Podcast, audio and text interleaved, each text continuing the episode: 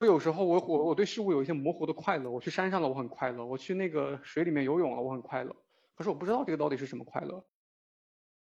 我会发现每一个人他其实甚至有一些很多人他在十几岁的时候，十三十四岁、十七十八岁的时候就已经固定了这一生他怎么去说话，怎么去表达自己情感的这样一种方式，都已经固定住了。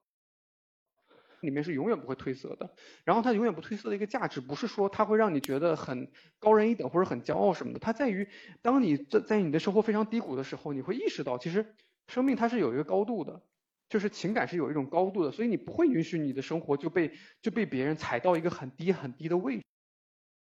呃，我想我想让你看到我心灵的一个缺口，对，就是就是，然后我很庆幸就是呃就是你们是现在已经呃在养育家庭，然后孩子也在不断的成长。就是无可阻挡的这样去成长，就是很羡慕。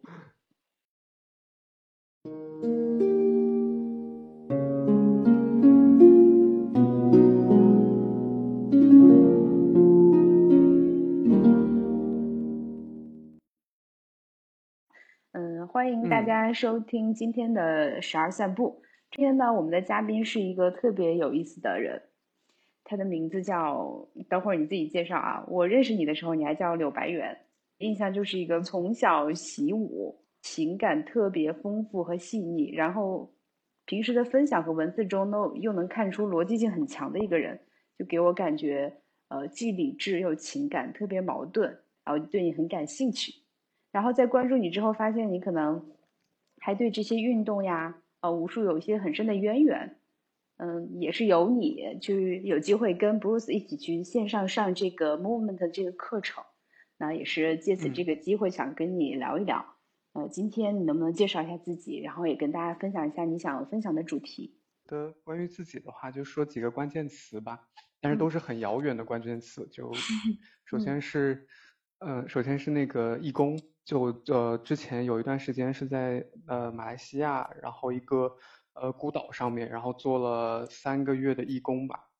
就在给当地的人，呃，土著的居民做一些自来水的设施，因为他们没有水嘛。然后包括在那个呃特别危险的那个热带雨林里面去呃探险这样子。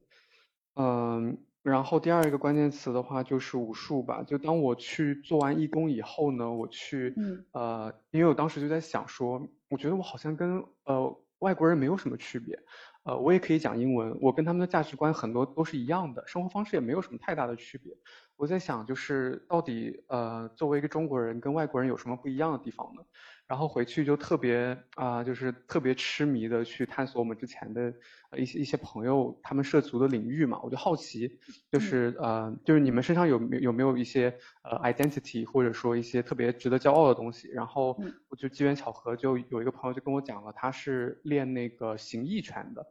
对。然后我就从这个练形意拳的这个师兄这边呢，就呃。慢慢涉足到了这个武术里边。我当时练武术的时候是花了呃整整半年的时间，这半年我什么都没有做，我就每天呢去练一些基本功。但是我练这个基本功的时候，我是抱着一个呃很清晰的呃目的的，就是我我要在半年之后打好基础，然后。再去跟我的师傅，呃，去去见他，因为如果我贸然的，就是以一个只是说一个有兴趣，哎，我觉得这个东西很有意思，我想学一下，随口这么一说的话，没有人会觉得你是认真的。但是如果我投入了半年的时间，我把我所有的精力全部投入在这个里面，然后我我站在那边打出的第一拳就跟别人不一样的时候，他们就会很好奇，就什么东西让你这么就这么感兴趣，而且你在这边待了半年的时间，因为我是千里迢迢两千多公里跑到从江西去了云南。然后为什么你要去云南？呃，去去去特意来找我，就是别人也会好奇嘛。所以后来后来就很顺利的用了半年的时间，最后跟师傅有接触，然后呢跟师傅一起呃练拳，练了两年多的时间吧。对，然后对，所以就慢慢走上正轨了。但是后来又出现了一次脱轨，就是呃因为在那个就是当时参加一个武术比赛的时候。呃，其实说白了就是套路表演了。武术有它很有意思的一部分，但是还有一很很比较无聊，但是又很重要的一部分就是你去参加一些比赛会比较好。然后，呃，当时认识了一个在日本的呃一个一个华人，然后呃我当时就好奇说武术在国外是什么样的一种现状嘛。另一方面我也想去再读一个硕士之类的。然后后来我就，呃去念书，去了日本的一个九州大学，也也是呃特别特别棒的一所大学，然后呃去了一个特别棒的城市，就是九州的福冈，对。很神奇，应该在所有的那个呃，就是就好像它有一个世界最宜居的城市排名，福冈一直都是排名在世界前三的。就我去了那边才知道为什么它的排名那么高，就真的是一个很精致、非常就方方面面都很到位的一个城市。对，然后后来去做研究，然后我研究的是那个感性科学，就是研究人为什么会。哦。对对对对对，就是其实。我们认识的时候不也是我当时分享的一个主题，就是感性背后的那些呃科学原理嘛？嗯，分形几何呀什么的。对对对，当时是你感觉你义工的时候大概是哪？十年前的时候，刚好十年前。你你是那个时候就大学刚毕业，然后就没有？我当时是辍学了半年去的。然后，哎，这你的经历还蛮神奇的，感觉有很多故事。但是都这些都不重要了，对，嗯。对，然后我们回回到现在了。呃，然后现在的话就就就是就是在日本上班嘛。呃，我现在在亚马逊，但是我的工作的话就是比较呃不是属于技术的那种，对，就属于其他方面的。嗯，然后我特别喜欢我现在的工作。我现在在待的地方是北海道，北海道也超级超级棒。我们待会儿可以好好聊一聊，就是对每个地方生活不一样的感受吧。对，这个也特别好玩。你觉得就是同龄人哈？如果他们没有进入到那个婚姻，或者说没有进入到养育的这个阶段的话，他们会跟你有什么不一样？嗯。或者你觉得你有你有什么对对，或者你觉得你有什么就是哎特别在养育的过程当中，你觉得你这个是如果你不去做这件事，如果你不作为一个妈妈就体会不到的，所以你特别庆幸你是一个妈妈的这种事情，就特别想希望你能分享一些这种事儿。嗯。嗯。我不太清楚，就是特别深刻的清楚到我跟别人有什么不同，就不管是同龄人或者是，呃，比我小或者比我年长一点的。但是从我自己的身份和就是走过来的路程来看，我觉得是做成为母亲这件事情，让我意识到了我还有很多的可能性。就是在当妈妈之前，对，就是我的人生就是充满了，呃，虽然我自己特别焦虑，但是我的每一步就是在你看来都是很确定性的。因为有一个大前提，就是我内心的安全感的界限比较低，所以其实我不太敢尝试比较出格的事情。所以像你这个所谓脱轨的人生，是我特别羡慕，但是我没有勇气去尝试的。那就是我现在做的这件事情，我知道对我也是有好处的，就是起码每一步就是你说的很踏实，我有一个安全的底线。但是，呃，它有一个问题，就是它这个框架是我们社会已经既定的一些。就是一些理念，它是装在我的脑子里的。那可能是我自己习得的，也可能是我父母给我，也可能是社会的一些观念。不管是这个角色本身，还是说我自己本身，我一直在追寻一种正确的道路，就是正确的这种答案、标准答案。就是，就是我觉得我一直在过的，就是呃，对，不是我自己。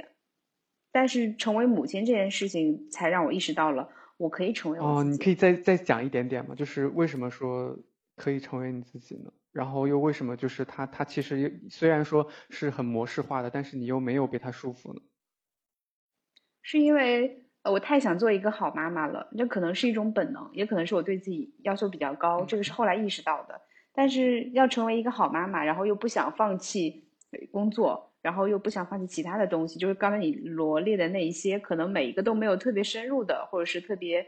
特别特别明显的一些成绩，但是可能每一个就是都还好，都能靠着。但这样的话精力分散的话，也就嗯对自己来说留给自己的时间和精力就特别少了。所以我就不断的在压榨自己。我没有想到的是，小小朋友就像一个无底洞，你对他敞开的多，他就会索取的更多。那总会有一天我 会触底反弹。然后到了那个，到了绝望之谷的时候，你就会重新思考这个问题：我到底为什么要这么干？啊，这，然后才借机去思考自己跟世界的关系，自己跟孩子的关系，包括亲密关系，然后工作啊、人际啊、朋友这些的。全都就是有很多不一样的变化。就是那个小孩子是无底洞这句话是什么意思呢？比如说我已经特别累了，下班回到家，他是希望看到我的之后，是我在抱抱他，再陪他玩儿，然后就是可能再玩一两个小时，然后再陪他睡觉。其实我已经做不到了。就是我在工作了一天已经特别累了之后，我没有那么多精力和关注再给到他，或者是我已经呃好不容易有一个周末休息，我并不想把我所有百分之百精力都投入到他身上，但是他并不是的，尤其是那种独生子女，他希望你更多的去关注他，去看他，那就会有一个呃争执的点，就是我要告诉他我的边界在哪里。不然的话，他就会无止境的要求我，他做什么事情我都要看着他，就必须是妈妈，然后爸爸还不可以这样子的。嗯，这是一个过程。嗯。呃，为什么是必须妈妈来树立这个界限呢？嗯，有有可能是，呃，在他在早期的阶段，我参与的比较多吧。比如说他这个，因为我们家又是母乳，然后就是亲喂这样子，可能跟他的亲密关系会更好一点。可能之前夜里醒几次的时候，每次醒过来都是妈妈，他就习惯了，可能会跟妈妈就更有安全感。然后，因为这样子他有比较排斥，就其他人去接近他，比如说爸爸，可能就没有妈妈这么受欢迎，对吧？然后就爸爸也受挫，然后就会往后退，然后就不会往前。那只有我去告诉他，有的时候妈妈需要休息，或者妈妈要退出，这个边界要划给他，然后这个时候让爸爸或者其他人补上去，那他才会尝试去接受其他人。他也知道。原来也妈妈也不是所有的事情都会满足我的，那在这个过程中，我从一开始的特别想把一切好的都给他，到后来发现我真的没有精力，我做不到，然后我就情绪崩溃，然后特别失控，然后也有真的也就是陷入到就比较抑郁这种状态，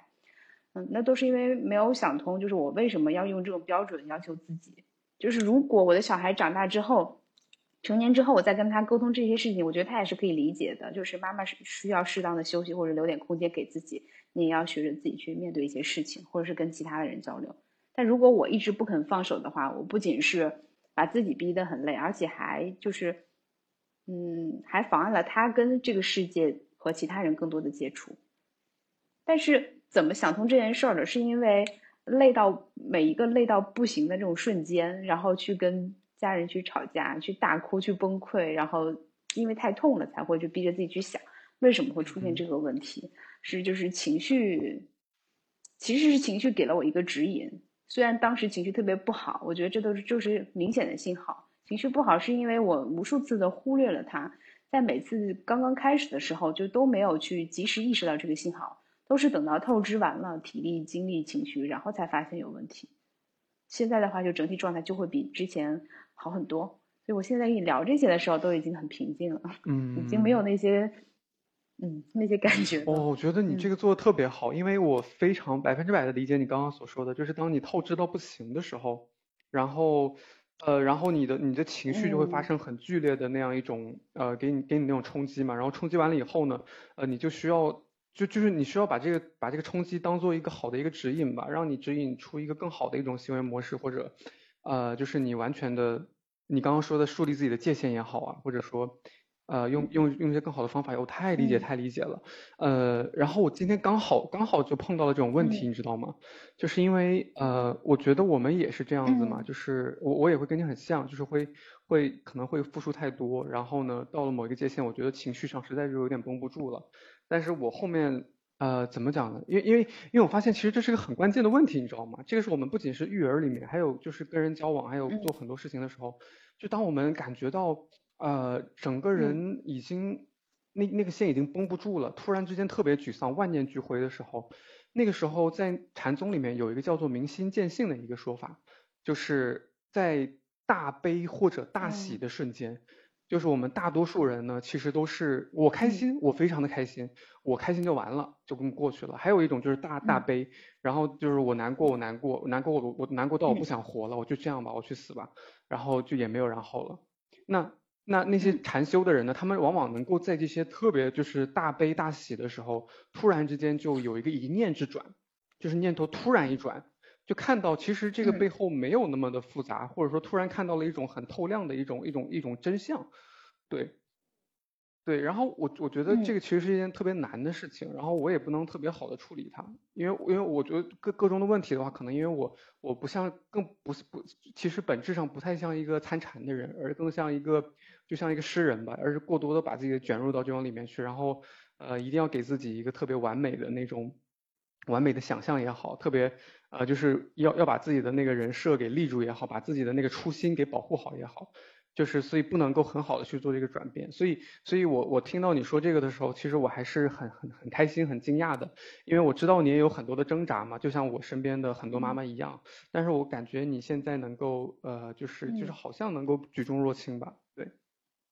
因为我发现啊很多的父母其实都面临一个问题，因为其实每个人都知道自己的短处，基本上都知道。然后每个父母对孩子最大的爱，一方面是希望他能够拥有自己未曾拥有过的幸福，而且他觉得拥有过会很好的幸福。呃，另外一种呢，就是他希望呃孩子能够避免自己不要去犯自己之前犯过的错，呃，或者说像他一样去去为自己的人生感到呃就有对自对人生有同样的一种悲哀，这个是他不希望发生的。他希望自己的就是有一部分这样子嘛，但是我不知道是不是所有人都这样，但是我听好多人好像是这样子的。那。呃，现在我我我我觉得，我觉得你肯定也思考过这个问题，呃，就然后你觉得，嗯，我是问这个问题，是因为我觉得，其实我们在自我改变的时候，可能对周围的人，比如说同事、朋友，影响是比较少的，因为他们跟我们的交集不是特别的大。但是现在讲到，就是我们自己的改变，可能对同龄人的呃，对周围人的影响不是很大，可能是对孩子影响对对对，我刚刚那个耳机突然松了，对，呃，然后那。那对孩子的这个，对对对他的这个影响的话，可能是关乎他每一天的幸福感嘛，嗯，所以我就特别的在意，呃，能不能就是分享一下你，当你做出了这些改变以后，啊，你自你的孩子跟你的那种互动模式发生了一些改变吗？还有就是你你觉得，嗯，你觉得为什么，嗯，你你相信，呃，他可以。呃，不再犯你犯过的错，或者你你想通过什么样的方式让他不要像你的童年一样有一些缺失？嗯，我思考过这个问题，就是，嗯，父母在我们身上有很多期待，其实是他们自己的投射，他们自己的遗憾，或者是他们期望达成的事情。嗯，然后我对我的女儿肯定也是这样子的，然后我母亲对我也有她的期许和投射，但是。小孩子是这样一种，这样一种状态，就是他非常聪明，然后又很单纯，然后他能直接感受到你的言行是否一致。如果你是对他说一套做一套，我们很多父母是这样的，可能自己都没有意识到，他是会知道的，他迟早有一天会知道的。然后他可能会心里还会评判你，然后他会模仿你，他不一定知道是对的或错的，但他就习得了。所以我是不希望我女儿今后。嗯，经历我经历的那些痛苦，但是我知道这是不可能了，就是她会有她自己其他的痛苦。但是如果我我怎么样才能教给他不经历我经历的这些痛苦呢？就是我先自己做到，我自己做到的话，我只要在他面前我是一个这样的人，那他也就会像我这样。就是如果我不希望他今后都围着别人转，为别人牺牲，没有自我的话，那我在他面前一定是要一个。要告诉他，妈妈是一个有边界、也有自己生活的妈妈。你长大之后，如果有一天成为妈妈，或者是不管你是什么样的角色，你都不要忘记了，你首先是你自己。嗯，就是这个想法，然后也就这么去做的。是这样的啊，我觉得你的你的女儿会非常幸福，因为，嗯，因为因为因为我为什么会跟你探讨这么多这样的问题嘛？首先一第一方面是因为，呃，我自己我现在到了一个应该做父亲的年龄。然后呢？但是我这个时候没有做父亲，我甚至还没有结婚。然后我就特别的，就是我会想象，我如果是一个父亲的话，我会我会面临什么？我应该怎么做？然后我是否是一个好父亲？然后第二一点是因为，呃，就是当我因为因为我因为因为如果我没有去家庭的这样一个一个一个一个一个分呃一个一个一个一个时间上的占有的话，我就有了更多时间跟朋友跟同事相处嘛。然后我在跟大家相处的过程当中，我就会嗯发现其实人。人的家庭对他的影响真的特别的根深蒂固，就根深蒂固到，呃，尤其是当当你在国外的时候，因为因为是这样子的，就当我们在国外，呃，尤其是华人哈，在国外的话，那其实他首先他不是他没有完全的去融入呃国外的那个社会的规则那个框架。他一方面呢，就告诉自己说，哎，我不会成为日本人，我不会按日本人那套去做的。那另一方面呢，他又他又呃，因为受到这边的一些各种各样的生活方式的影响，他又不像完完全全像一个中国人。所以很多时候我们在生活里面看到那种就是啊时代的车轮滚滚或者舆论上的一些焦点，并不会对他们造成影响。就这个时候你会发现，呃，父母就是对孩子的这个影响就特别的直接。因为呃，因为这个时候他是完全的按照自己的，就是那种从父母身边学到那些行为模式，即便我们现在已经二十岁甚至三十岁了，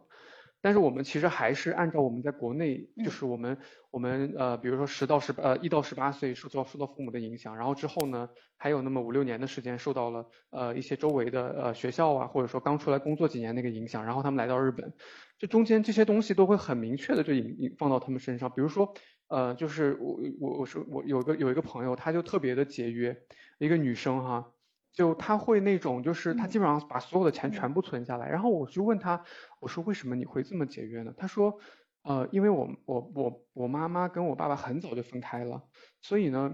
我特别的不希望我妈妈到了一个，当我当我到了二十三四岁的时候。我妈妈还在，就是担心我能不能过得好。我希望她能够去过好她自己的生活，不用再担心我。但是你知道，她为了让她的妈妈有这种安心感的话，她是完全的牺牲掉了自己的那种社交的生活，或者那种大胆的去探索周围的那种想法。因为，呃，她必须要节约嘛，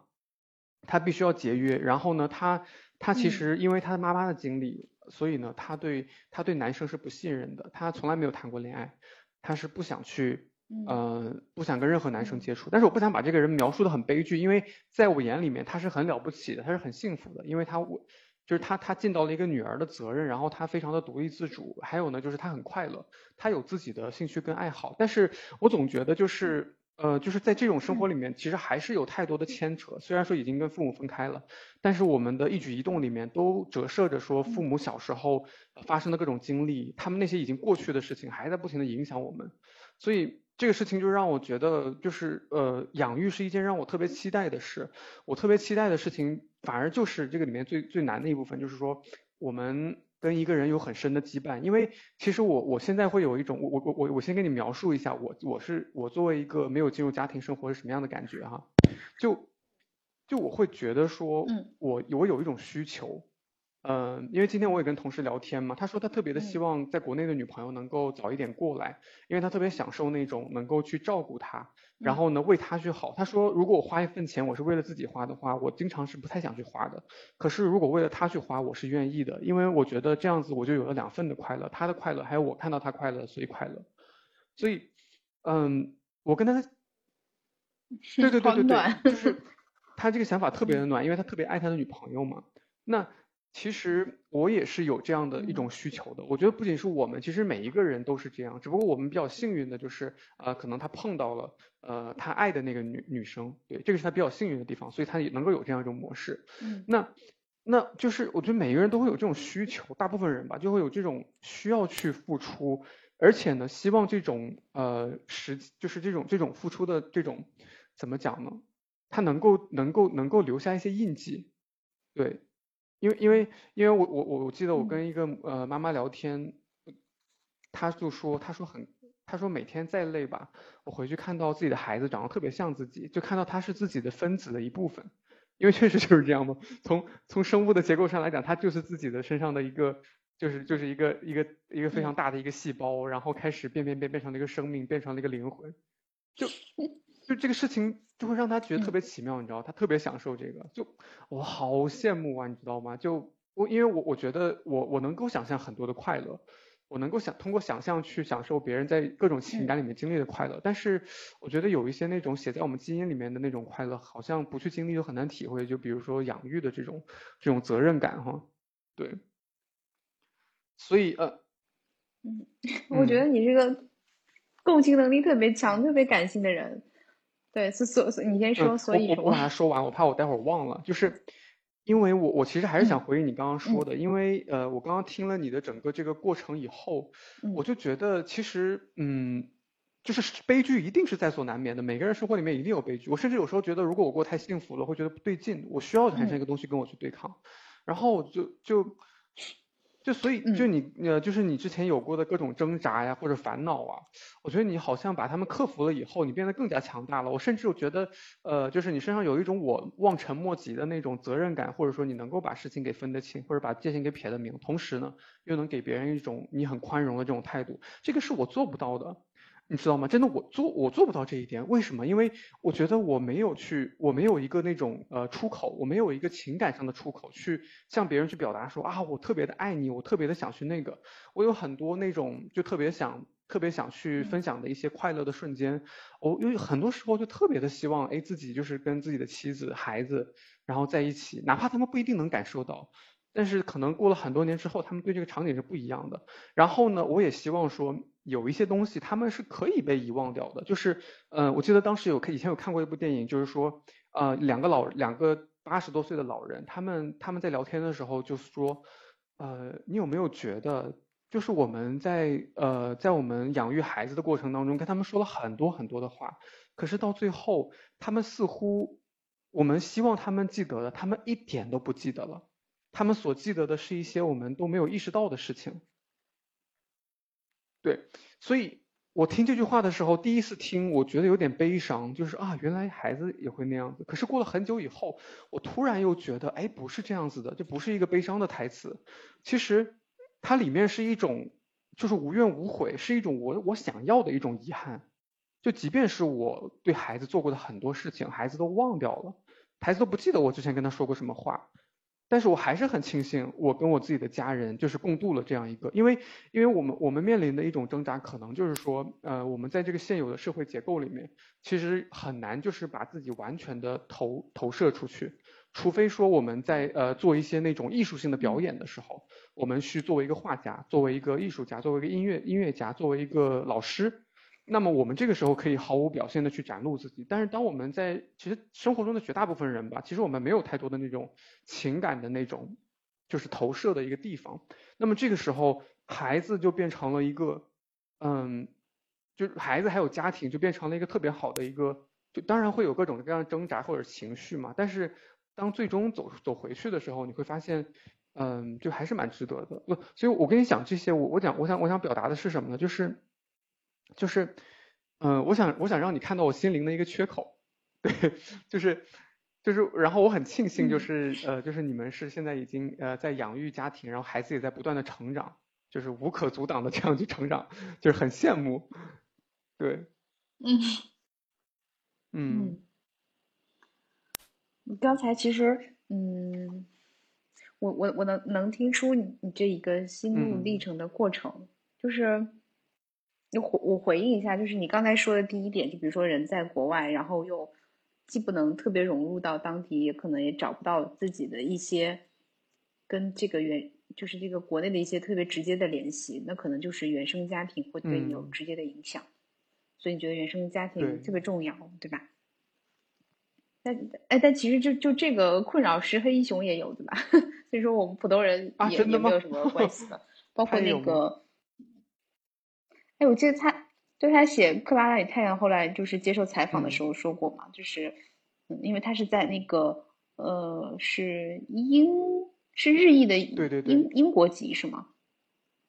对对对对，然后然后他就是说自己就是因为。嗯，日本更像是一个他精神上的故乡，或或者是一些文化的沉淀。但是英国其实是他成长的地方，他觉得自己可能并不完全的属于某一个地方，但是其实这才是他独特的一个存在。包括那个向彪老师，就是写那个把自己当成方法那本书，就年初那本书不是比较火嘛？就他自己也讲到自己在牛津的时候，既不是一个当地的英国人，也不是一个完完全全就是一直在温州的温州人，但是这种跨文化的这个。呃，身份和经历又给他带来一种新的视角，就是这种跨文化的视角。所以我觉得每个人自己的经历本身都已经是最好的，就是对自己来说最重要的。我们只要关注自己最需要的是什么就好了。但这个时候，为什么会想到原生家庭特别重要？是因为原生家庭就沉淀了我们作为一个人最初的一个内核的东西。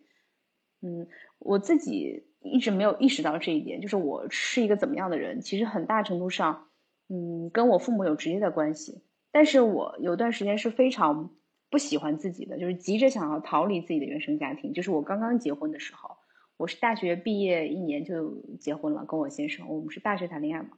嗯，刚开始的时候我觉得特别的开心，是因为我开始成为我自己。我父母属于那种要求比较严的父母，然后我一直觉得自己活在他们的那种。就无形的控制下，我没有任何就是申诉或者是这个埋怨的意思啊，这是我后来才意识到，就是我我们家又是呃非独生子女，就是为了想要赢得父母的关注，我知道我要做什么事情，说什么话会赢得他们的关注、偏好和宠爱，那我可能会这么做，我根本就不重视自己是一个什么样的人，然然后我开始有了自己的家庭之后，我终于感受到自己开始有一定的自主权了，就对自己生命中，我开始了一个新的一部分新的尝试和探索。这个就是我先生给我的一些鼓励和呃影响。当然了，就是结婚不完全是好的，就这一面，就是这是是我第一次觉得，呃，就是一个成长。第二个就是我生完宝宝之后，我在他身上得到了很多爱的弥补。就是你刚才说的那些，其实觉得都是我成为母亲之后的特别好的感受。就是你说的那些，我觉得什么对爱的表达有一个承载，然后有一个很好的回应，包括多年以后，可能我们孩子长大了不会记得。呃，你跟他说过的某句话，或是某些某些事情，做哪哪些事情，可能他记得是一些我们不在意的事情。那那其实只是在他眼中的我们和我们，就是我们理想中在他眼中的我们不一样而已。就是我孩子也是我们的镜子，他给我们投射出来的角度和我们自己理想中的自己是不一样的。但是那都没有关系，就是你最重要的内核的，你最重要的爱是给出去了，他收到了，然后他也会回来的。然后。嗯，这这个这个是我我感受到，然后我自己也是，我跟你很像，我一个特别敏感的人，尤其是对情绪上。然后小朋友呢会给你很多直接的反馈，如果你对他有焦虑、有不安、有不好的话，那么这段时间有可能你会觉得，就我就会觉得我们家的小朋友情绪特别不好，呃，他怎么会这么焦虑呢？这么爱发脾气？我可能会连着想这个问题，想到第二天或者第三天，我突然意识到这不是他的问题，这是我的问题。因为我对他要求太多了，我太焦虑了，我把这个情绪丢给他了，然后我也不接纳他这个情绪。那每当我意识到这一点的时候，我可能就会尽快去调整自己的状态。嗯，就比如说我真的累了，那我就干脆先离开他几天，我休息一下，然后我再回来。我调整好的时候，我很开心的再见到他的时候，他也感受到我这种放松，他就会很开心的过来亲亲我，抱抱我说很想我，然后一起看书啊什么的，这个事情就过去了，他不记仇。或者是我已经调整好状态之后，我就告诉他，就是呃，妈妈也需要休息啊，妈妈也累了，就是你可不可以陪妈陪陪妈妈这样子？他下次也会知道，就是如果妈妈情绪再不好，他会说，妈妈你快放松，你深呼吸。就是有一天我 我对他就是又 没有绷住，又就是情绪爆发之后，他说妈，他说妈妈你快给我道歉，你安慰我一下好不好？就是你又凶我了。那就就就，但是当时我很生气，我说不行，我说我我我也很痛，因为他不小心踢到了我。他说：“那你快放松呀，你快深呼吸，一会儿就好了，我给你吹吹。”然后我就真的啊，就无话可说。嗯，大概二十分钟之后，我就突然拉着他的手我说：“妈妈，嗯，只是刚才太痛了，很生气。妈妈没有不爱你，妈妈还是很爱你的。”那个时候我们已经准备关关灯睡觉了嘛，然后他就突然很委屈的哭了两声，然后转过头抱着我的脖子，然后腿搭在我的腰上，就是就是用力的抱着我。大概抱了五分钟，哭了一会儿，然后就是就是转身睡觉了。天呐，就是小朋友他什么都知道，嗯，特别特别暖。然后，然后我就觉得自己啊，自己是被原谅了，然后是被接受了。然后我对他评判或者是批判，不会让他讨厌我，但是会让他讨厌自己。所以这件事情，我尽量还是少做，或者是及时的告诉他，即使妈妈批评你，或者是那个。我们吵架了，那也没关系，很正常呀。就是你跟妈妈会吵架，以后跟你好朋友、跟爸爸都会吵架的。吵架就说明有问题嘛，我们解决就好了，或者是解决不了，那我们事后道歉就好了。就是我我会让他不要把这个事情看得太重，因为我已经确认我不能控制自己每次的情绪了，我也接受了，他就有一个这样的妈妈。嗯，确实是。哦。然后这些都是他教给我的，不然的话，我可能就是会。嗯，会用其他的方式吧，在人际关系中得到这些反馈，才能去尝试。其实我觉得好的亲密关系或者是亲子关系是需要有爱的，就是正向的爱的流动。如果一旦开始互相消耗的话，这个缺口就会越来越大，越来越大。我比较庆幸的是，嗯，我的小朋友吧，我觉得就是不是我养育他，是他很多时候在作为一面镜子，让我去重新养育自己。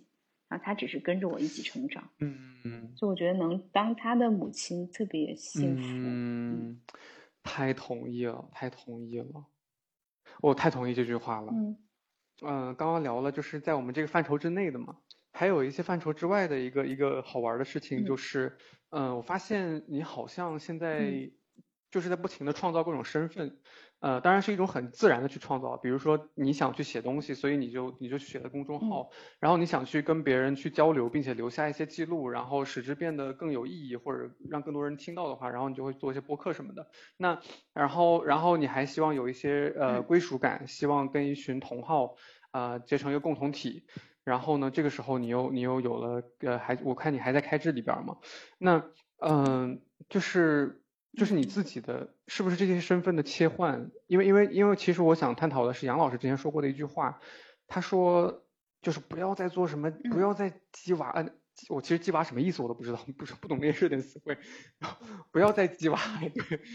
他说就你们就你们要多。更重要的是，你们要有多重身份啊！你要在不同的身份里面切换呢。这个身份你做不好，你就去另外一个身份里面切换一下，这样子你们才能喘息呀！不要老是在那边去，就是就是钻钻牛角尖了。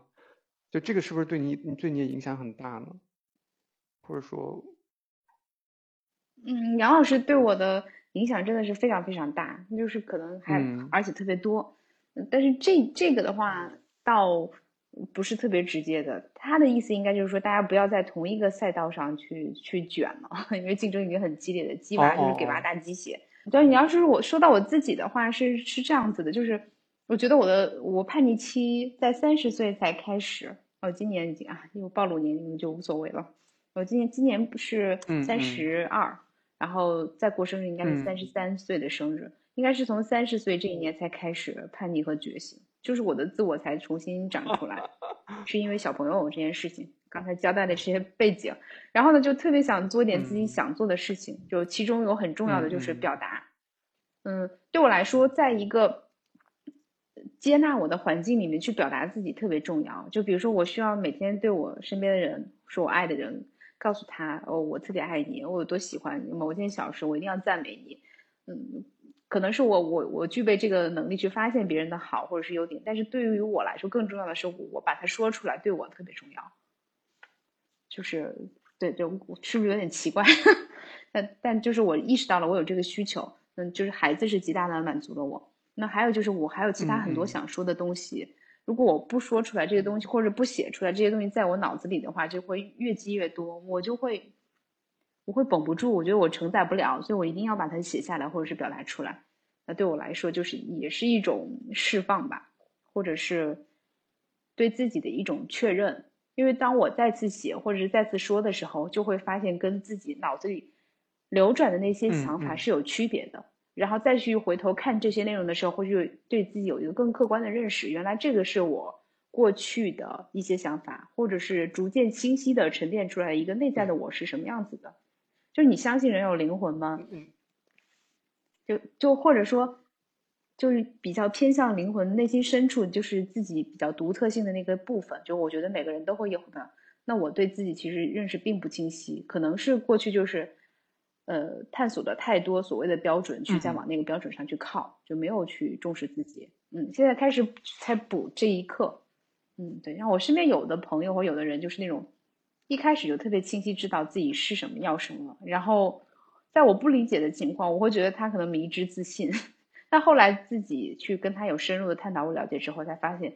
是有原因的，他是有来路的，他的他知道自己是谁，他跟这个世界的关系，他的底气是什么，嗯，他的依靠是什么？原来这就是一个人逐渐生长出自己就是内心内核部分那个一个比较重要的东西。哎，不不不不不不不，你讲到了一个非常非常重要的问题，呃，开讲了，开讲了，就是我觉得可以从这个话题开始讲一讲我我我最近思考，然后开始终于想清晰的一些问题啊，就是嗯，就就回应你刚刚说的这个这个事，就是你说你有一种呃表达的那个需求，然后你也同时提到了你觉得嗯如果不表达就会憋不住，呃，哎你你刚刚怎么讲的来着？就是对，又承载不了这些想法。在我脑子里，承载不了，嗯嗯，承载不了。你可以描述的更具体一点吗？就是你这种冲动是什么样的？就焦虑啊，然后失眠呀，就崩溃、抑郁啊，然后觉得自己就是就是要要要要绷不住了，就是一定要有人听，要说，或者是要宣泄。然后什么样的宣泄方式会让你觉得非常的满足呢？就是，嗯，我对自己这个需求的认可。就是我想要说，这是一件对我来说很重要的事。我不管，我不是说在乎多少人点赞或者是转发，就订阅量有多少，或者它是不是一篇嗯佳作，应是不是应该被更多的人看到，就是对于我来说它很重要，并且在一定的场合内去表达。然后如果有人愿意看，那就去看；如果能影响你，对你有一些正面的帮助，那我就会更开心。如果没有的话，对我来说意义重大。嗯，千金不换，对，是这样的，就是。嗯，其实这这个刚好是我昨天晚上，因为昨天晚上大概四五点钟才睡的吧，然后我我也在我我刚好也在想这个问题，嗯，我们我们我们讲的这条这条这条逻辑线牵的稍微长一点吧，呃，从最开始说起，嗯。就是其实呃我我之前在朋友圈里面就提到了那个程程程乐华老师嘛，就你也很熟悉了，就是讲那个呃可控性的那个中山大学的那个心理学的呃教授，对对，然后呢他最近出了一本书，就是讲那个感理分化说的，对，呃那这个书我是现在还完全没有看过，但是呢他有一位学生。就在之前，通过这种口授的形式，他把这个感理分化的这样一种学说，呃，分享给他。然后呢，这个学生呢，在我最低谷的时候，我当时抑郁的非常非常严重。然后他开始跟我跟我去做分析，就是我的先天的一些遗传性的东西到底是什么样的啊？因为人他在先天的时候，他就会有一些内内内感或者内里。呃，那么其实感性的人的话，他们会更倾向于啊，当然首先我我要必须要声明哈，我这个都是凭凭借我记忆说出来的，呃，非常不准确，还是要看书哈。呃，然后那那内感的那些人，他们是倾向于用隐喻啊，用比方去形容这个世界，用那种故事的形式去展现他们看到的这个真相。然后另外一种人呢，他们是内里的，内里的就是嗯。我不知道你身边有没有这种人，但是肯定是有的。就是你可以想象那些他们呃变成数学教授啊，或者数学方面很厉害的那种人，然后他们也平常好像对那些很感性的东西根本就不感冒，甚至有时候你说一些这种话，他会特别一脸懵逼的看着你。那对，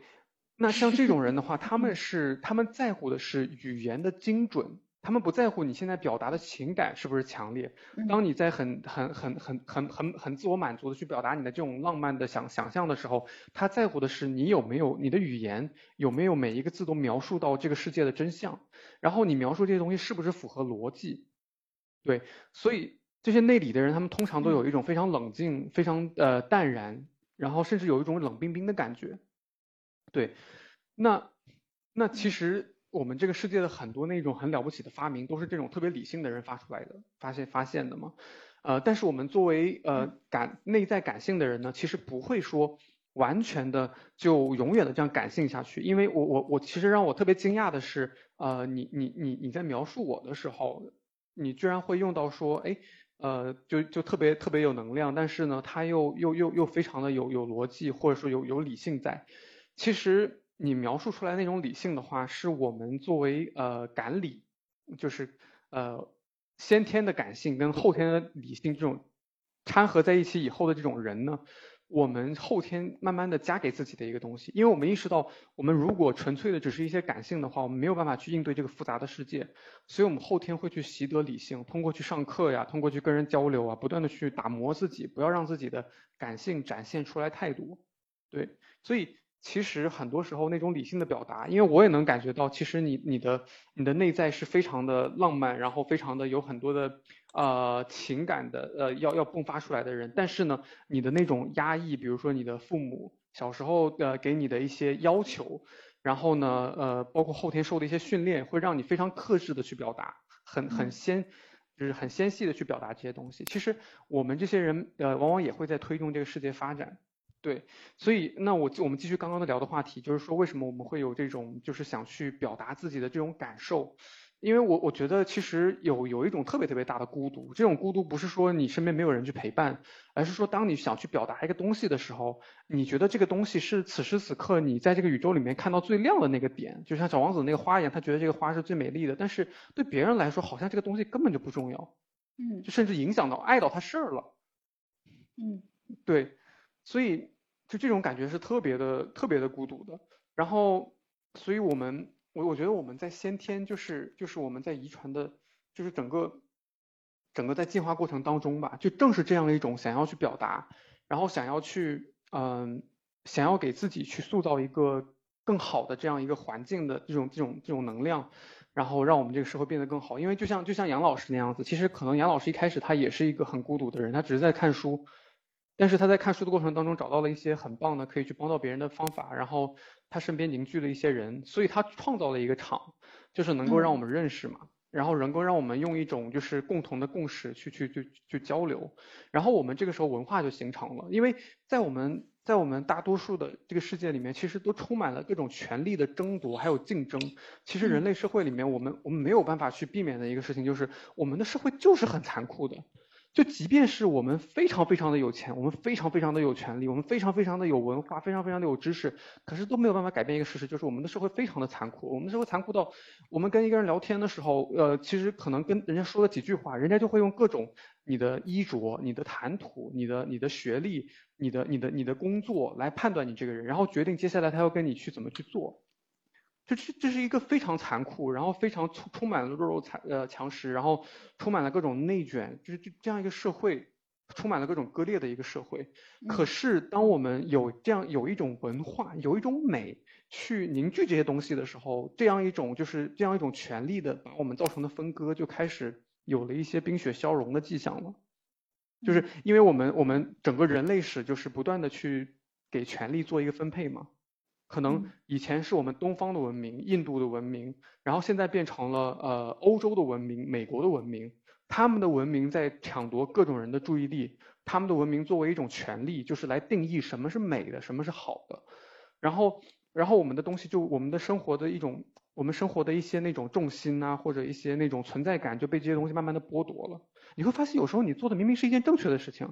呃，就像你你你采访了，你之前不是采访了一个在写诗的一个一个一个一个妈妈吗？那其实诗歌是我们生活里面非常重要的一部分，但是在我们现在这个呃就是就是呃时代的背景之下的话，它它就非常非常的薄弱。可能有一天，当我们所有东西都已经非常发达了，人们会发现，哎，其实诗歌有它非常非常重要的一部分。其实它本来就非常非常重要。我就我就很难想象，就是说诗歌这么。重要的一个东西就是，嗯，这个时候我们可以进入到下一个话题了，因为我们我们刚刚谈谈论到了，就是我们为什么这个表述对我们很重要。现在我想说的下一个话题就是说，嗯，就是我认为就是这种美，这种呃这种这种，呃对艺术的追求，还有对那种呃，就就对这种东西追求其实特别特别重要。而且我发现现在有一个很很就是大家都搞错了，什么东西是奢侈的，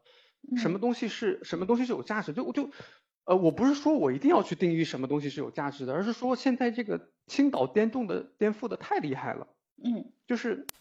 呃，应该怎么讲呢？你知道，就对我来说，我觉得如果一个人他把他全部的精力，去他用他全部的精力去去去朗诵一首诗歌，他去呃告诉你每一个诗歌里面的音节有多么的美，他能够向你传达这种东西，教导这种东西，他是非常有价值的。或者说像布鲁斯那样。就是他，他其实，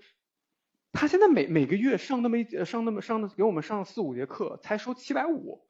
我跟你说，这个是我们可能是我们在三十几岁的时候做的最值的一件事情了。现在所有人都说啊，你去买比特币吧，你去买那个狗狗币吧，你去买你去做区块链去做股票吧，他们觉得这个是最有价值的事情。可是对我来说，我觉得我们在上 Bruce 的课。这个是最有价值的事情，因为 Bruce 他他投入了三四年的时间，每一天去你你可以，其实他三四年是一个非常普通，普通到走到人群当中都没有人去会注意到的一个人，就特别的文静，特别的乖巧，特别的可爱的一个男生。但是你看他现在，他充满了一种就是能让人安静的，能让人专注的那样一种能量，这是他付出了很大努力做出来的。而且他在告诉你的就是我们，他在传达的就是说这个是我们本本性当中的，我们人生来就是要动的，他在唤醒。我们作为一个人类，作为一个灵长类的动物，作为一个脊椎类的动物，因为我们的我们我我我们的生来，我们是我们所有的生理结构都建立在这个脊椎之上的。我们作为这样一种动物，我们享有什么样的快乐？他在给我们分享这种东西，这种东西会让我们在接下来的几十年的时间里面，每一天我们生活里面的每一步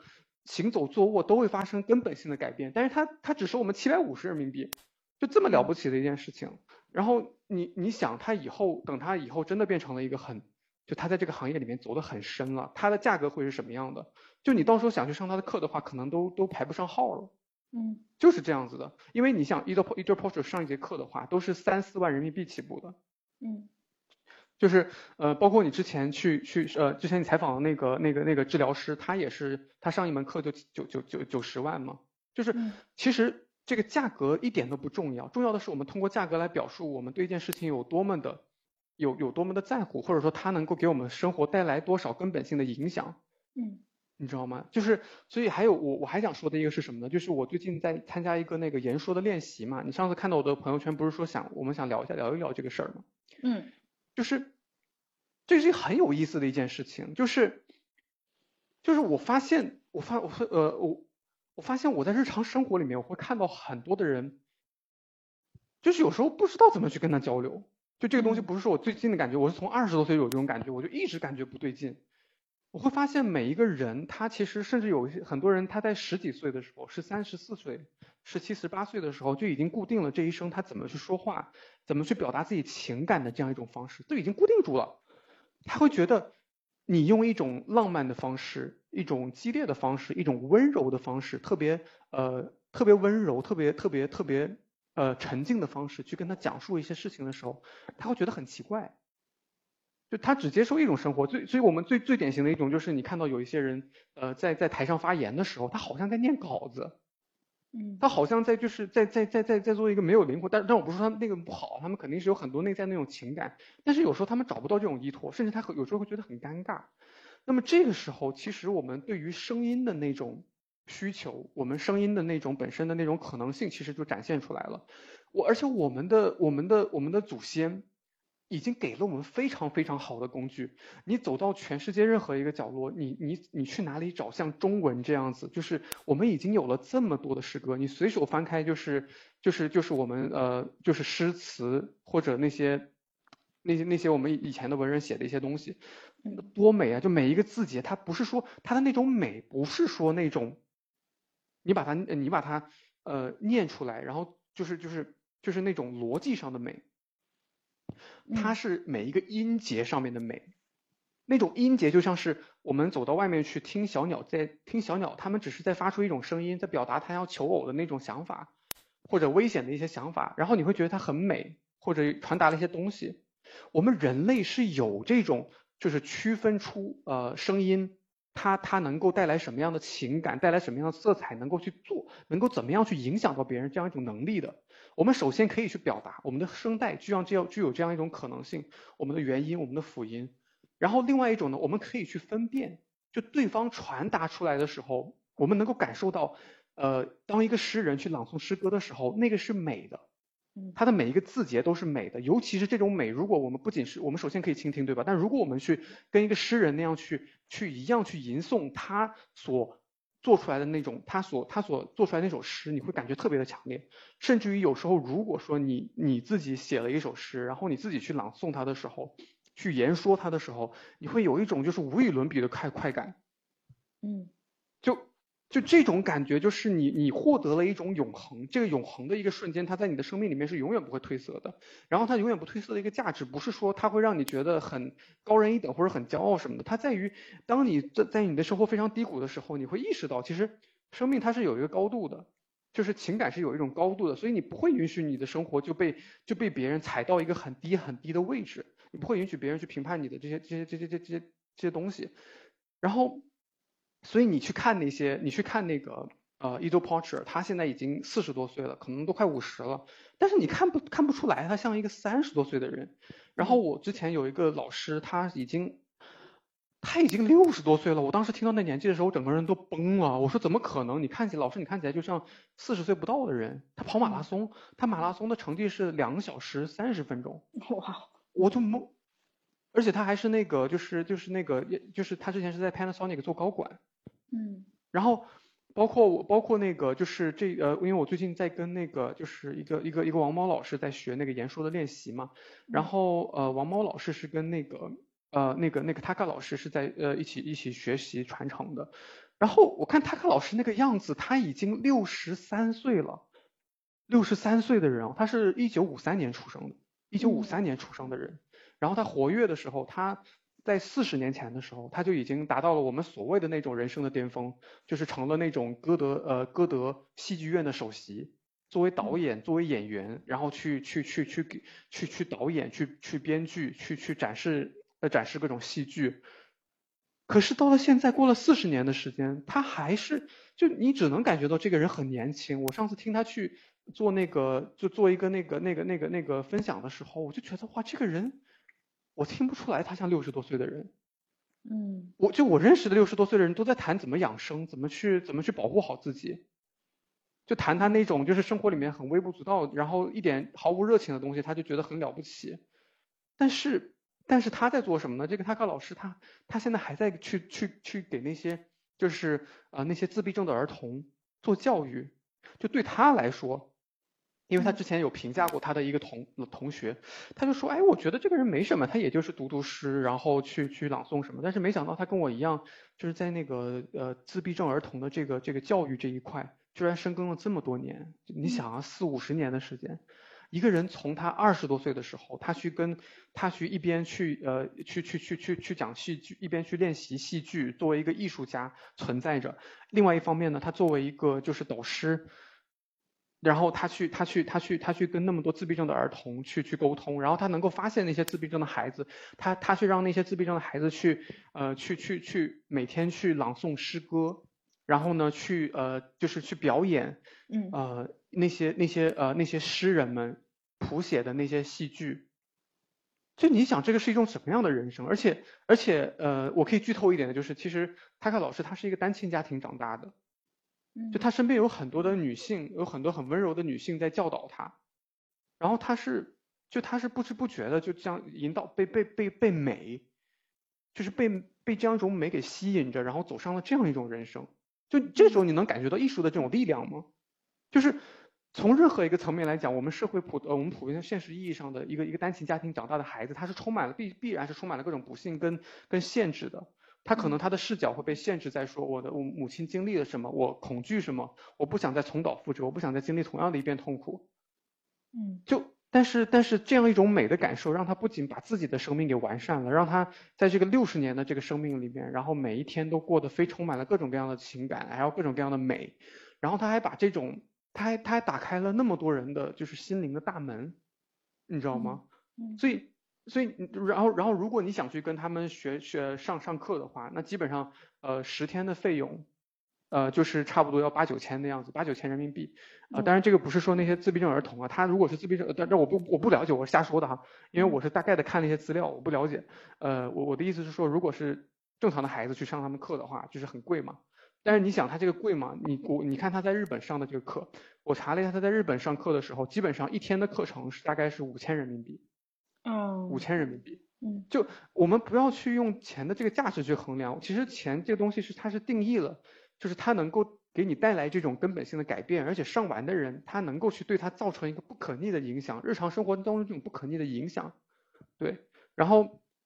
所以他他一方面能够去给别人创造这种价值，给别人带来这种呃非常好的这样一种影响，然后另外一方面他又又有那个一个他又是一个基金会的董事嘛，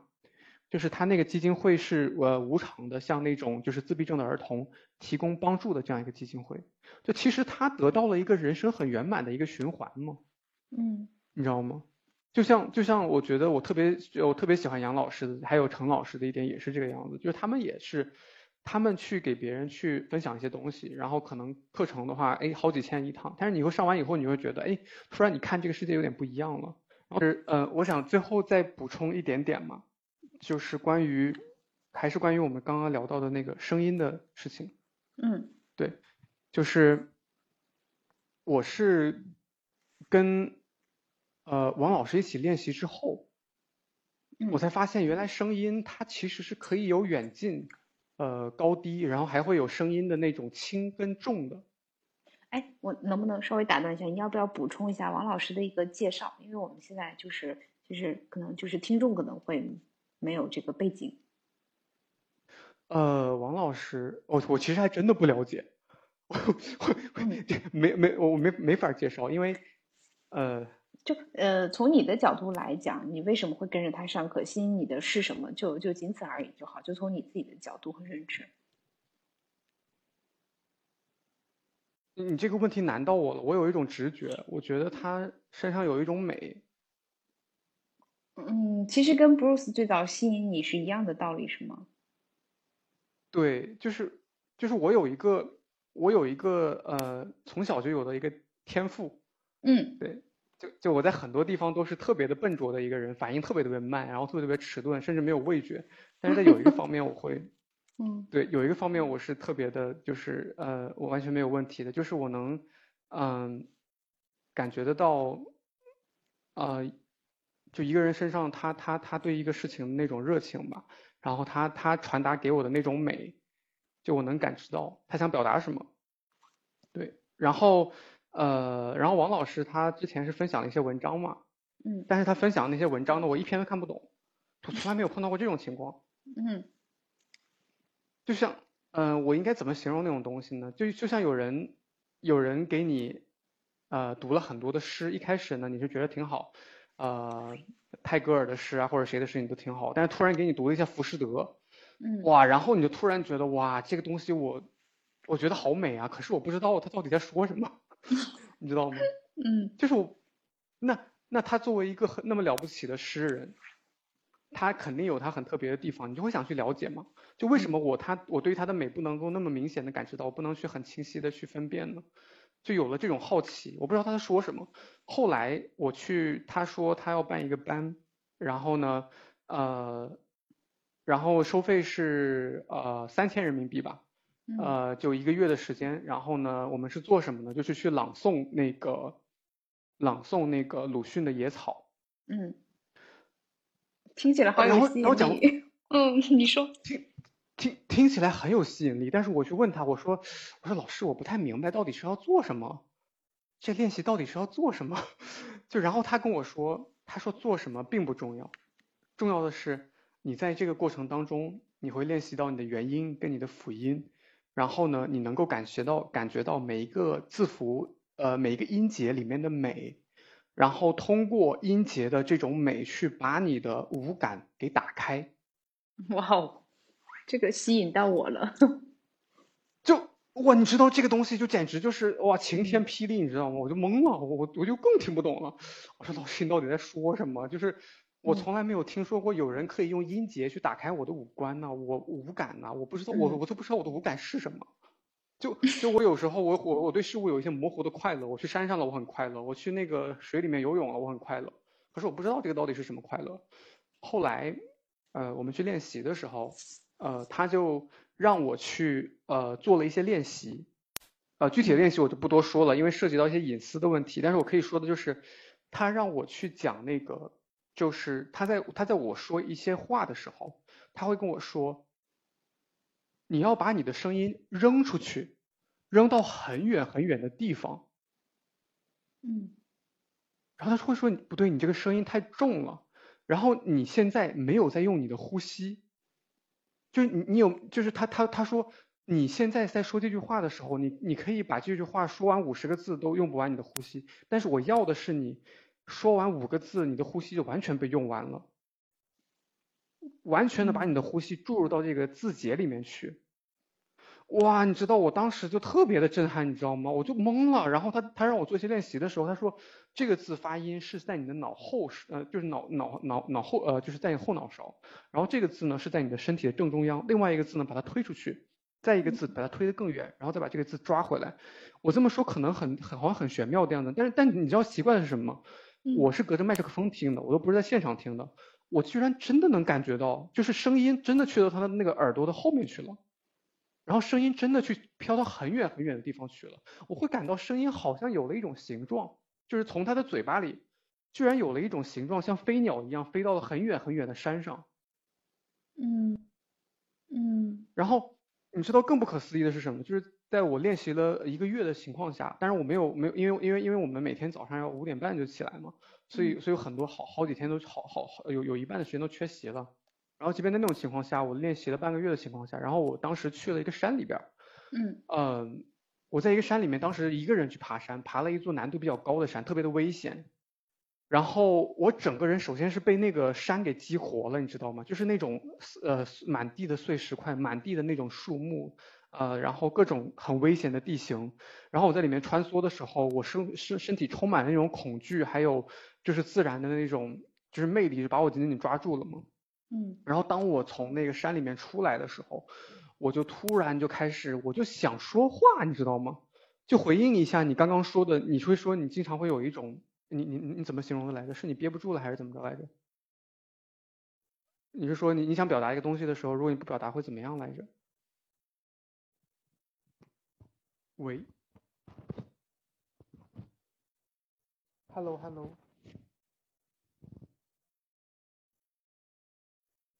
Hello，Hello Hello，好像断了。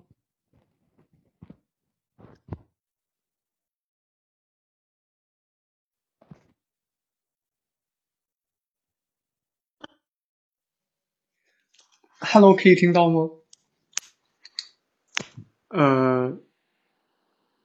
喂，稍等一下啊，稍等一下，我这个，喂，我现在听不到声音了。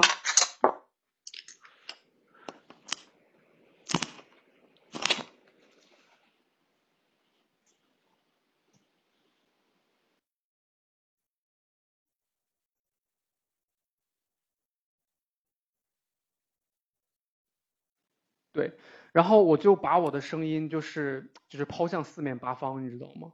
就我那个时候突然就意识到，就是啊，原来这个是我们跟自然互动的一种方式，声音也是啊。就是我之前从来不知道，就是因为我们的身体是有限制的。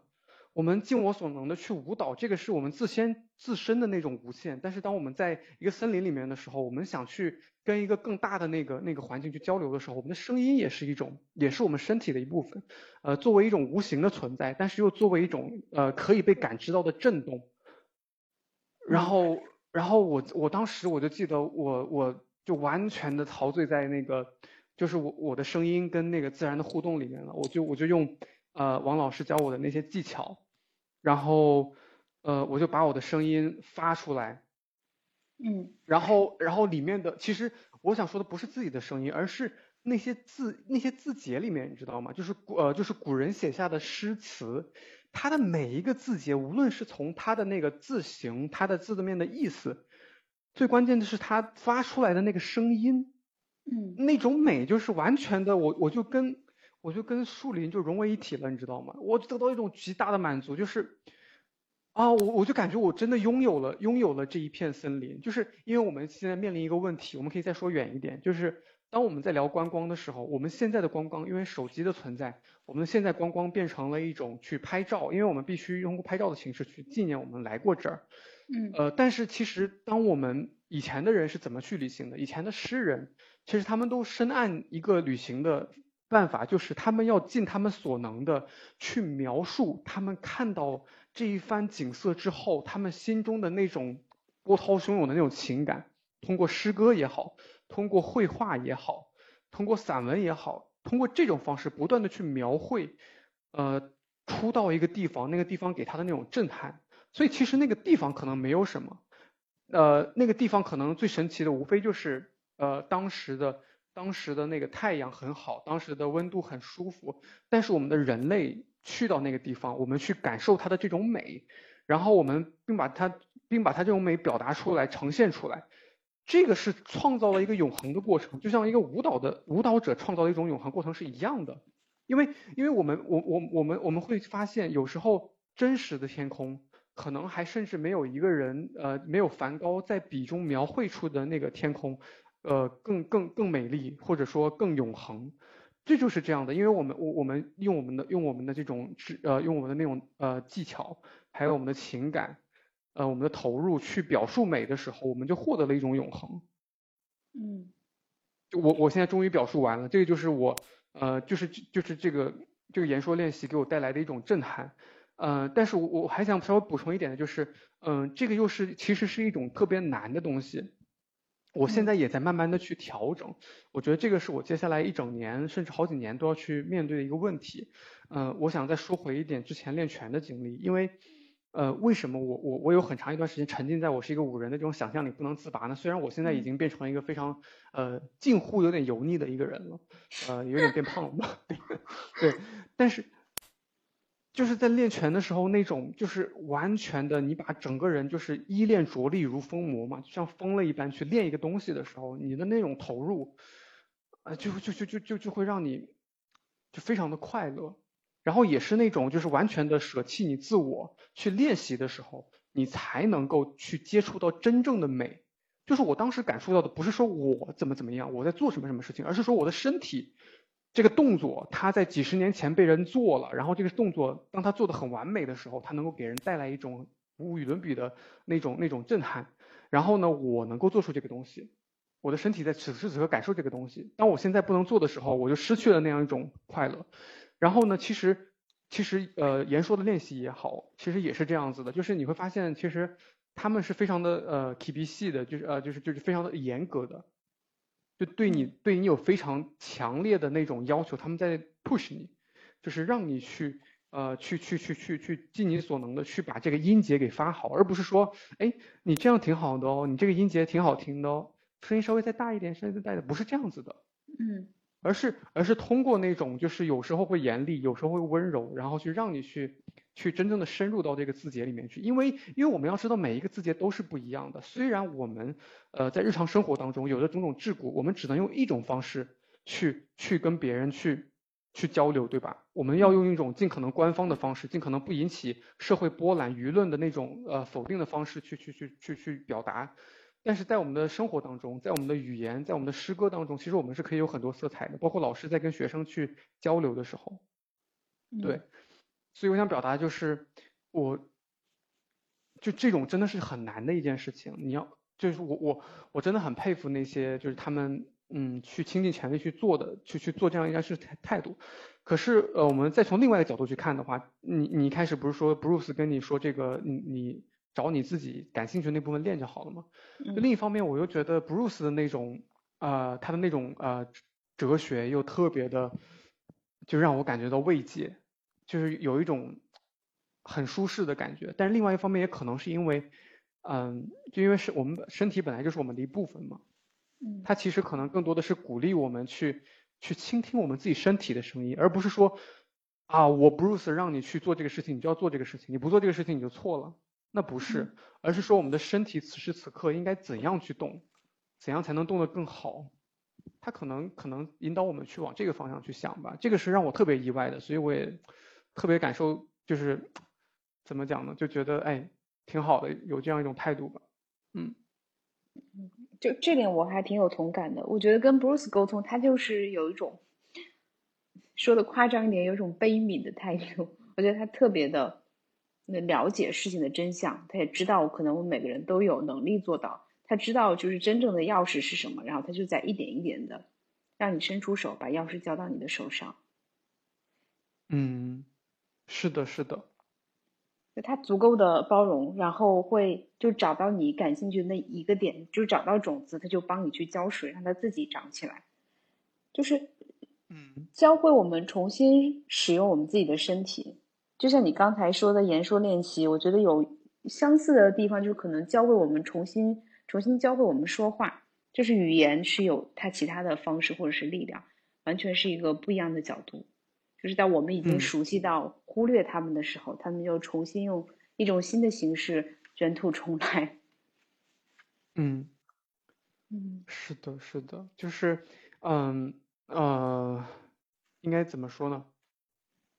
就是其实。E j o Porcher 他是一个非常严格的人嘛，就是我们在学的这个 movement，其实他的祖师爷，嗯，啊，这个动作当然是在各个领域都有的，但是通过这种方式去诠释这个 movement，诠释这个动作，一个一个教，这个是从 e j o Porcher 开始的，然后 e j o Porcher 再教了学生，然后学生再教了那个 Bruce，呃，然后 Bruce 再教我们，那其实 e j o Porcher 的方式，呃，那个那个，呃，Bruce 就完全没有像 e j o Porcher 那样那么严格嘛，嗯，其实我我。对，我就想到了，其实他，嗯，他一方面在像老师那样去学习，但另外一方面，他也非常完整的在这个修行里面成为了他自己，因为他自己可能本身就是一个比较温和的人嘛。对，嗯，然后，呃，然后这个就是涉及到，呃，我特别想跟你聊的一个事情，就是因为我最开始不是说我想，我我我今天特别想聊一下抑郁症嘛。那，呃，其实我抑郁症走出来的一个最根本的原因，也是因为跟那个有好几次跟跟林师兄聊天，然后呢，他。嗯，他就他就给他就让我不断的去我们在沟通过程中慢慢慢慢就捋自己的那个先天的一些东西嘛，嗯，就让我本知道意识到我是一个什么样的人，就我的需求是什么，我作为一个呃内在是感性的，外在是理性的这样一个人，我非常的需要去，嗯，怎么讲呢？哦，说说实在的，其实我有点忘了 他 他当时是帮我发掘到哪些东西了。但是我印象很深的一点就是说，呃，他让我接纳了我自己。嗯，对，就是让我接纳了，说我为什么之前会抑郁？我抑郁是因为我把自己给丢掉了。呃，我我我我可以用一首诗歌来形容一个人是怎么把自己丢掉的，就是呃，以前有有一首有一个呃，之前好像前年得诺贝尔奖的一个美国的女作家吧，一个也是一个诗人。她当时写了一首诗，就是说，呃，这个男人他在见到他所认识的每一个，他在跟他恋爱的每一个女生当中，都会成为那个女人啊所梦想成为的那个人。那个女人要他高贵，他就高贵；要他卑微，他就卑微；要他大笑，他就大笑；要他哭，他就哭。然后当他离开那些女人的时候，每一个人都特别的舍不得他。都觉得自己失去了一生中的挚爱，然后这个男人就说：“其实你爱的并不是我，而是我在我们这段关系里面我成为的那个人，然而我并不是那个人。”嗯，所以其实这种这种这种这种挣扎是一定会存在的，然后两个人在这种亲密关系里边一定会有这种牺牲。就还是回到我们呃之前说呃石田英雄一一雄的那个话题嘛，其实石田英雄他一直在表述的一个话题就是我们人的孤独，就是我们自己的我们关心的事情，我们的遗憾，我们的呃我们的所有的快乐都是跟别人不一样的，对，然后嗯，然后今天如果要总结一下的话，我就特别特别的开心，就是我觉得我我有我有被你感染到，就是你说呃你从这样一种呃就是。呃，挣扎里边吧，然后慢慢的开始独立，然后开始有了自己的底线，然后，嗯，就是边界要自己去树立的。嗯，是的。其实就是这样，没有，嗯，就是啊，你先没有表好，没有表达之前，其实我也有在树立我的边界，只不过那个并不是我真正想要树立的边界，那是一个呃。退让到不能再退让的底线，我是用那种方式告诉别人，其实我就是可以接受别人这么对我的。但事实上，我并不希望，我可能是做一个妥协，希望会换取什么。嗯，但是那个当时我没有意识到，直到我开始把我真正想要的东西直接表达出来的时候，我才能收到关于这个的反馈，就是行还是不行？不行的话，那为什么？起码是真实的反馈。嗯。就不管我做还是不做，我都在表达自己的底线，只不过表达程度不一样。就是什么是自己真正想要的，就自己去争取。今天还好像还聊了不少，我觉得其实可以再理一理啊。我剪出来之后，我可以再约你一期。嗯，哎，没问题，不用不用，就粗糙一点就好，粗糙一点就好。对。